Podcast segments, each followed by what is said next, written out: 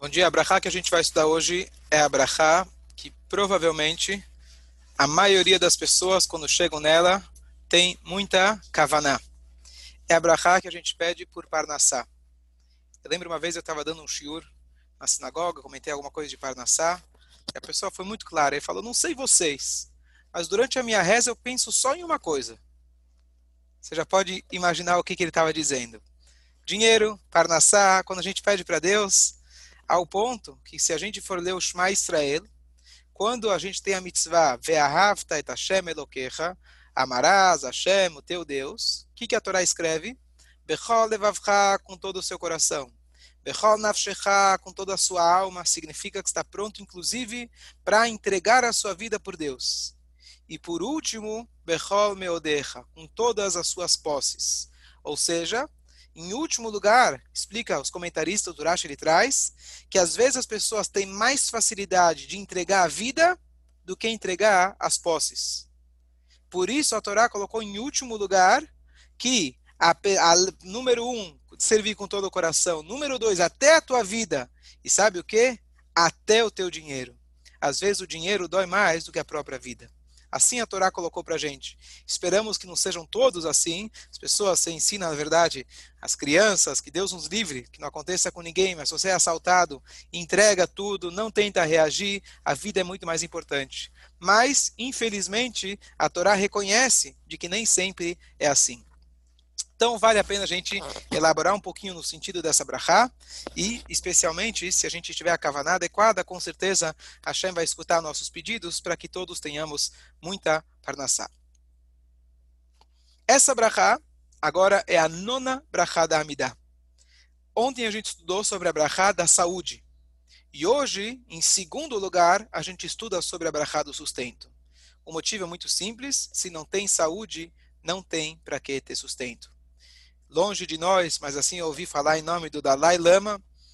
Eu não li, mas assim que falaram em nome dele, que a pessoa gasta a saúde para conseguir dinheiro, para no final da vida gastar todo o dinheiro para tentar recuperar a saúde. É uma frase do, está escrito que a sabedoria do, dos, dos povos a gente pode aproveitar, não a Torá deles, mas a sabedoria. Essa é uma frase muito sábia que com certeza veio da estrutura da Amidá. Primeiro vem a saúde, como a gente falou ontem, Bereshit, Bará, no início a saúde, e depois disso a gente pode pedir por sustento. Essa é a primeira coisa. Fala, Yosef. Realmente, no livro dele está escrito isso. Ó, oh, Shkoyach. Baruch Hashem eu não li, mas a gente aprende com os alunos. Muito bom. O que acontece? Você viu que eles doutorar, né? Tudo vem da Torá. Agora, vamos tentar analisar. Doutorar. Quê? Com certeza, doutora. Muito bom. Então, é o seguinte. A brachá começa com a seguinte brachá, com as seguintes palavras. Barech aleinu, abençoe ou traga bênção sobre nós, Hashem Elokeinu, Hashem, o nosso Deus.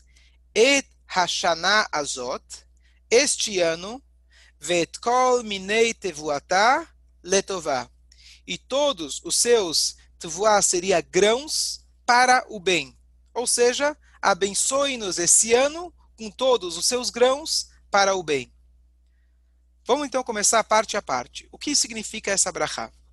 Quando a gente pede saúde, a gente não pediu para Hashem de saúde esse ano. A única brachá na Bidá que a gente menciona a palavra Shana, ano, é nessa brachá. Então o motivo simples é o seguinte quando a gente fala de sustento, o sustento, na verdade, ele é decidido de forma anual. Hashem em Rosh Hashanah, que a gente está se preparando, ele já define quanto dinheiro você vai ganhar naquele ano. Como isso funciona? Se Deus já decidiu, definiu no Rosh Hashanah quanto eu vou ganhar, então por que todo dia eu preciso pedir para Deus? Eu já pedi no Rosh Hashanah, eu já garanti. Então, a analogia para isso é quando Deus ele faz uma transferência do Banco Central do Céu, BCC, e ele transfere para a sua conta. Então, o que acontece? Você tem um cartão de débito ou cartão de crédito que você pode usar ele quando você vai fazer compras. Então o que acontece? Às vezes você atingiu o limite do cartão.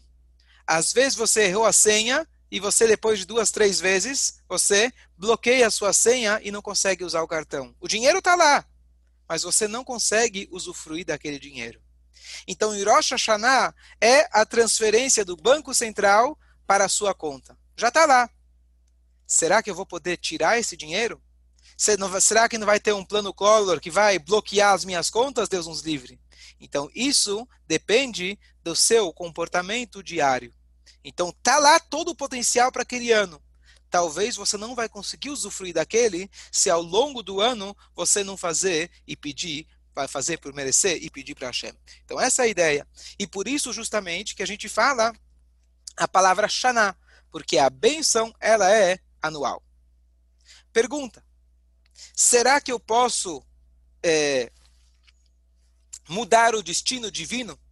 Será que eu posso pedir para Deus dar uma, um aumento naquela conta de Rosh Hashanah? Então, em vias normais, não. A gente acredita que, com muita tefilá e etc., a pessoa pode mudar o decreto divino. Mas o ponto principal não é esse. O ponto principal é o seguinte: a palavra Shana, Rosh Hashanah, cabeça do ano, Shana vem de uma linguagem do hebraico que se chama Shinui. Shinui significa mudança. A palavra ano se chama mudança no sentido simples, porque um ano ele inclui todas as estações, todas as mudanças ao longo do nosso calendário, o ano ele engloba todas elas. Mas a palavra ano também tem uma mensagem para nós. Quando chega o Rosh Hashanah, nós precisamos nos mudar. O que foi o ano passado, a gente espera que esse ano você vai ser diferente. Eu dava aula na escola e todo início de ano, o diretor ele falava para os professores, ele falava o seguinte: Eu aprendi de um professor meu que você tem pessoas que dão aula há 20, 30 anos na escola, mas eles deram apenas um ano de aula. Como é possível? O primeiro ano, eles treinaram, prepararam as aulas, prepararam as lições. A partir do segundo ano, se ele continuou com a mesma classe, ele simplesmente repetiu as mesmas coisas ao longo dos próximos 19 anos. Ou seja, ele é um professor com um ano de experiência. Não é isso que eu espero de vocês, ele falou. Eu espero que a cada ano, independente se você mudou ou não de série, você vai se preparar e melhorar e incrementar a cada ano. Aí sim, você pode até justificar um professor que trabalha há X anos, o salário dele justifica ser mais alto. Agora, se você está lá há muitos anos fazendo a mesma coisa, então não justifica, é, não justifica, não estava falando do salário, mas realmente não dá para dizer que você incrementou, que você mudou. Essa é a ideia quando a gente fala de Shana no sentido espiritual. Quando a gente está chegando perto do Rosh Hashanah, nós não queremos de Deus que Ele dê para a gente apenas do ano passado. A gente quer, normalmente, quando a gente tem 100, nós queremos 200. A gente sempre pede a mais para Deus. Mesmo quem, quem teve um ano de sucesso, a gente quer que esse ano seja melhor. Essa é a natureza humana. Então, Hashem, na verdade, ele diz para a gente a mesma coisa. Eu quero que esse ano vocês se transformem completamente. Não adianta você se acomodar com aquilo que foi ontem. E a mesma coisa que acontece em Rosh Hashanah deve acontecer conosco a cada ano a gente pede para Deus para que Ele abençoe o ano, nós estamos declarando que estamos e queremos nos transformar e aprimorar. Ao longo do ano, a gente tem que pegar aquelas decisões que fizemos em Rosh Hashanah e começar a colocar elas em prática. Começar a fazer a mudança. A gente falou que a transferência do Banco Central cai na sua conta em Rosh Hashanah. Assim também funciona no nosso trabalho. A gente decide no Rosh Hashanah todas as promessas que a gente vai fazer esse ano. Ótimo! Então Deus fez a transferência para o Banco Central e você fez as suas promessas. Você quer que pinga a cada dia da conta para o teu cartão? Você quer que a conta seja liberada? Você agora tem que fazer pingar a cada dia todas aquelas decisões de mudança que você fez em Rosh Hashanah. Shana significa shinui. E a verdadeira mudança, você decide um dia no ano, possivelmente. Mas a aplicação dela só é possível quando a cada dia ao longo do ano você tem uma nova aplicação daquela. Você, dia a dia, aquela pequena decisão, eventualmente, que você decidiu em Rosh Hashanah, você de fato, dia a dia, vai aplicar ela. E dessa forma, paralelamente, aquela transferência que Hashem fez, no dia a dia, ela vai pingar para você. Então, essa é a ideia mais profunda do Shana. Shana significa a benção anual, mas Shana significa também exige de nós que nós façamos as devidas mudanças para poder receber a Brachá de Hashem. Então, falamos agora os primeiros pontos da Brachá. Barech Aleinu Hashem Elokeinu etashana azot, esse ano. Depois a gente fala letová, abençoe esse ano para o bem. Você quer abençoar para o mal? Parece uma redundância. Se você fala abençoe, sempre é para o bem. Então a resposta é que tem dois, dois detalhes numa bênção divina. O detalhe número um é Deus dar para você os recursos que você precisa. Mas às vezes você não consegue usufruir daquilo que Deus te deu. Ou você usufrui de forma nociva. Então, quando a gente fala no Shema Israel, ve'achalta, ve'savata, vocês vão comer e satisfazer. Ou seja, às vezes é possível que a pessoa come e não satisfaz. Isso pode se referir à comida, mas pode se referir a toda a abundância é, é, é, material que a Shem dá. Você tem aquilo, mas aquilo não te traz uma alegria. Às vezes uma pessoa pode comprar um carro novo, uma casa nova, uma casa de campo, e por algum motivo ele não conseguiu encontrar alegria naquilo que ele adquiriu. Deu dor de cabeça, deu, muitas, deu muitos gastos, deu problemas e assim por diante. Então, quando a gente pede para Deus abrahar, abrahar às vezes vem. Mas tem a famosa história no Talmud, muito conhecida, de que havia um sábio chamado Roni Ameagel. Roni, aquele que fez o círculo. Porque ele chegou para Deus, não tinha chuva em Eretz Israel, ele fez um círculo e ele falou para Deus: Eu não saio daqui até que tenha chuva. E veio chuva muito forte, torrencial, estava quase destruindo. E aí ele falou para Deus: não, não, não, não, peraí, vai com calma. E aí vieram gotinhas. Ele falou: Deus, não é isso que eu pedi. Finalmente veio na dose certa. Qual que é a ideia? Às vezes Hashem ele dá brachá, mas de tanta brachá, como a gente falou em relação na primeira brachá de Abraham, de tanto chesed, você às vezes acaba sufocando a, o receptor. Então a gente pede para Deus que seja um chesed, que seja uma bondade, que ela seja usada para o bem, que nós saibamos usar aquilo para o bem. Um segundo cenário é quando Hashem lhe dá o chesed abundante, e a gente aproveita, aproveita e aproveita, mas diz para a gente o versículo, Yeshurun engordou e deu coice. Yeshurun é um apelido, uma forma de chamar o povo de Israel, que como se fosse um boi que ele engordou, e quando ele engorda, Deus nos livre, ele dá coice. Está escrito que a pessoa normalmente só peca por abundância. Se a pessoa, Deus nos livre, está com o coração quebrado, está sofrendo, está sem parnassá, é muito mais fácil dele se conectar com Deus e querer fazer mitzvot. A pessoa que está com riqueza, com abundância e está tudo bem, normalmente a tendência, o nosso instinto é dizer: bom, eu agora não preciso mais de Deus. Agora eu já estou garantido. Se eu já estou garantido, então agora eu posso voltar a fazer o que o meu instinto deseja. E por isso a gente pede para Hashem, não. Barecha leinu, debrachá, mas ajude-nos que isso seja letová, que seja para o bem, que eu possa, número um, usufruir, da maneira, usufruir dele, e número dois, que esse usufruto não me traga ao orgulho e Deus nos livre a negação de Hashem. Próximo ponto. Veten brachá. Nessa brachá, nós temos a variação de veten brachá ou veten talumatar livrachá. Alguém que normalmente está no shur, hoje não está justamente, ele perguntou para mim como que eu sei quando que é o verão ou quando que é o inverno em Israel. Então vamos explicar uma coisa que talvez poucos sabem. Nós vivemos no hemisfério sul. E a, a, a, o momento de chuva, que a época de chuva é o oposto do hemisfério norte. Quando é, começaram as primeiras comunidades na Austrália, América do Sul, o que acontece? Surgiu uma grande dúvida alárrica se aqui nós devemos pedir chuva na época que para nós precisamos de chuva, ou a gente segue Eretz Israel. Por quê? Porque eu estou pedindo para mim. Aqui, se eu pedir chuva durante um momento que é ruim a chuva, então vai estragar a plantação.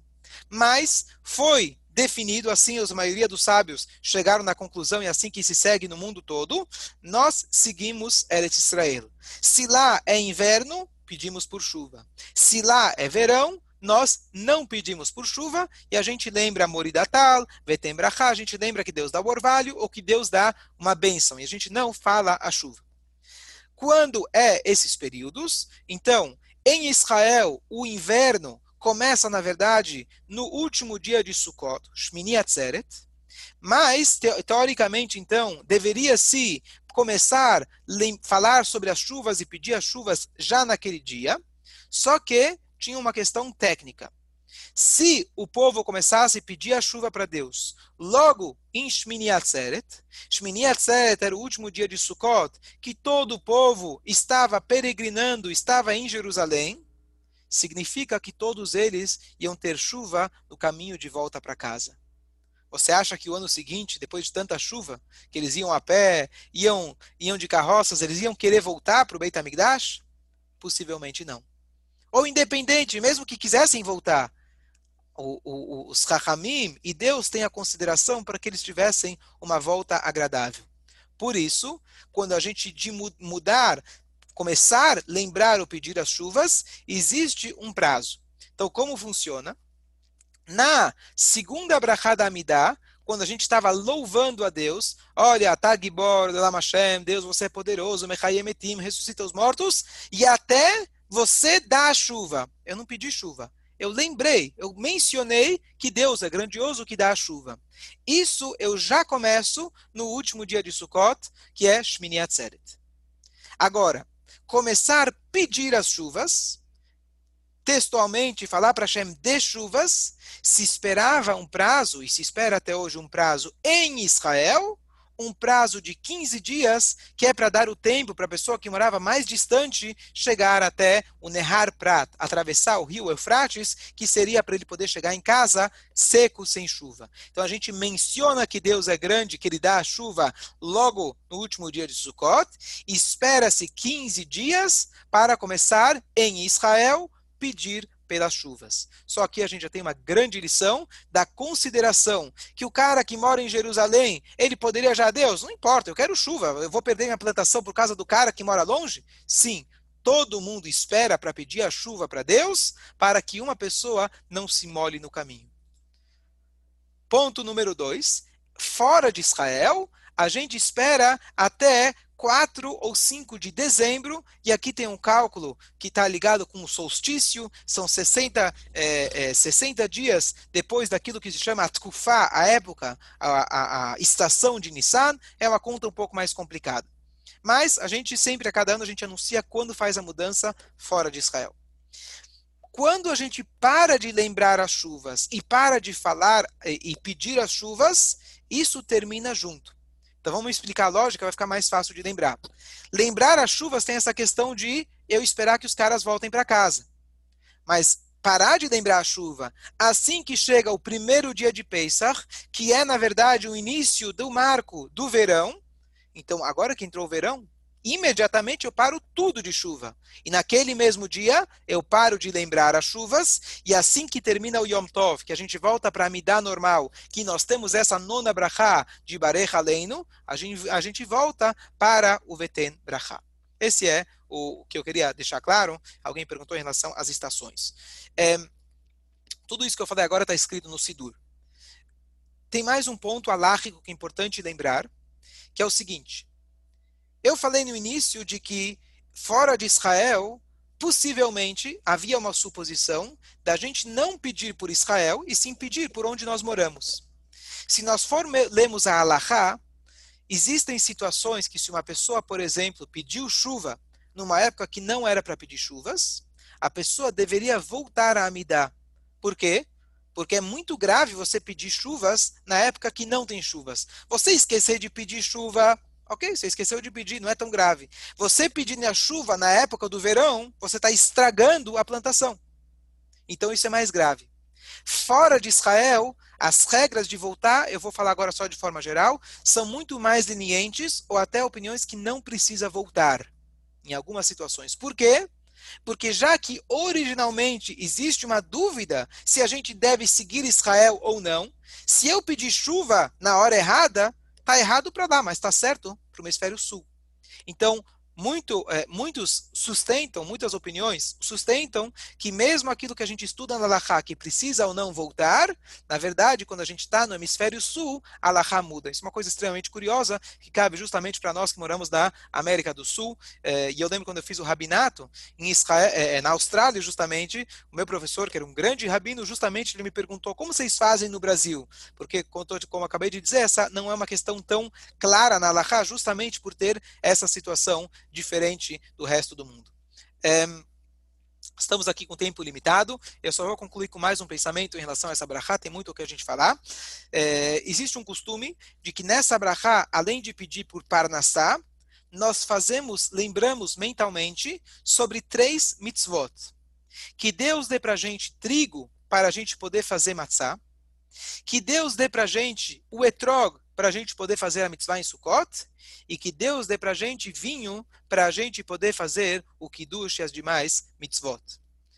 Por que isso? Quando eu peço grão, teoricamente, eu estou pedindo grão para tudo. Eu não quero só fazer a motzi no Shabbat, eu preciso comer ao longo do, de todos os dias. Quando eu peço para frutas, eu não quero só o etrog, eu quero todos os tipos de frutas. E assim também com o vinho. E a resposta é que se a gente pede por mitzvah, todo o resto vem automático. Isso vai de encontro àquilo que a gente falou em relação a Geulah. Lembra que a gente pode pedir para Deus a Geulah, a redenção, para me libertar dos meus problemas? Ou eu posso pedir para Deus a Geulah, porque Deus está conosco, Deus está limitado, entre aspas, no momento que a gente está exilado. Então, quando a gente pede Parnassá, sim, eu peço Parnassá, que eu preciso, eu quero, eu quero ter uma vida boa, para poder melhor servir a Deus. Mas dentro disso, a gente lembra das mitzvot. Se eu pedir por matzah, eu já estou garantido que todos os grãos ao longo do ano já vão ter brachá também. Se eu pedir pelo etrog, todas as frutas vão ser abençoadas. E assim também, o vinho, ele é chamado Rosh Lamashkin, ele é a cabeça, ele é o principal de todas as bebidas, todos os líquidos. Então, se eu peço por vinho, está incluído, incluído todos os outros tipos de bebidas, líquidos que também são essenciais para a gente poder viver. E por último, a gente lembrar que o principal é a brachá de Hashem. O principal, Barech Aleinu, é a de Deus que dá para a gente. A gente precisa sim pedir para Hashem para que ele para que ele é, é, é, a gente sim precisa fazer a nossa parte, trabalhar, mas lembrar que trabalhar é com muito equilíbrio. Não exagerar no trabalho, porque a vem de Hashem.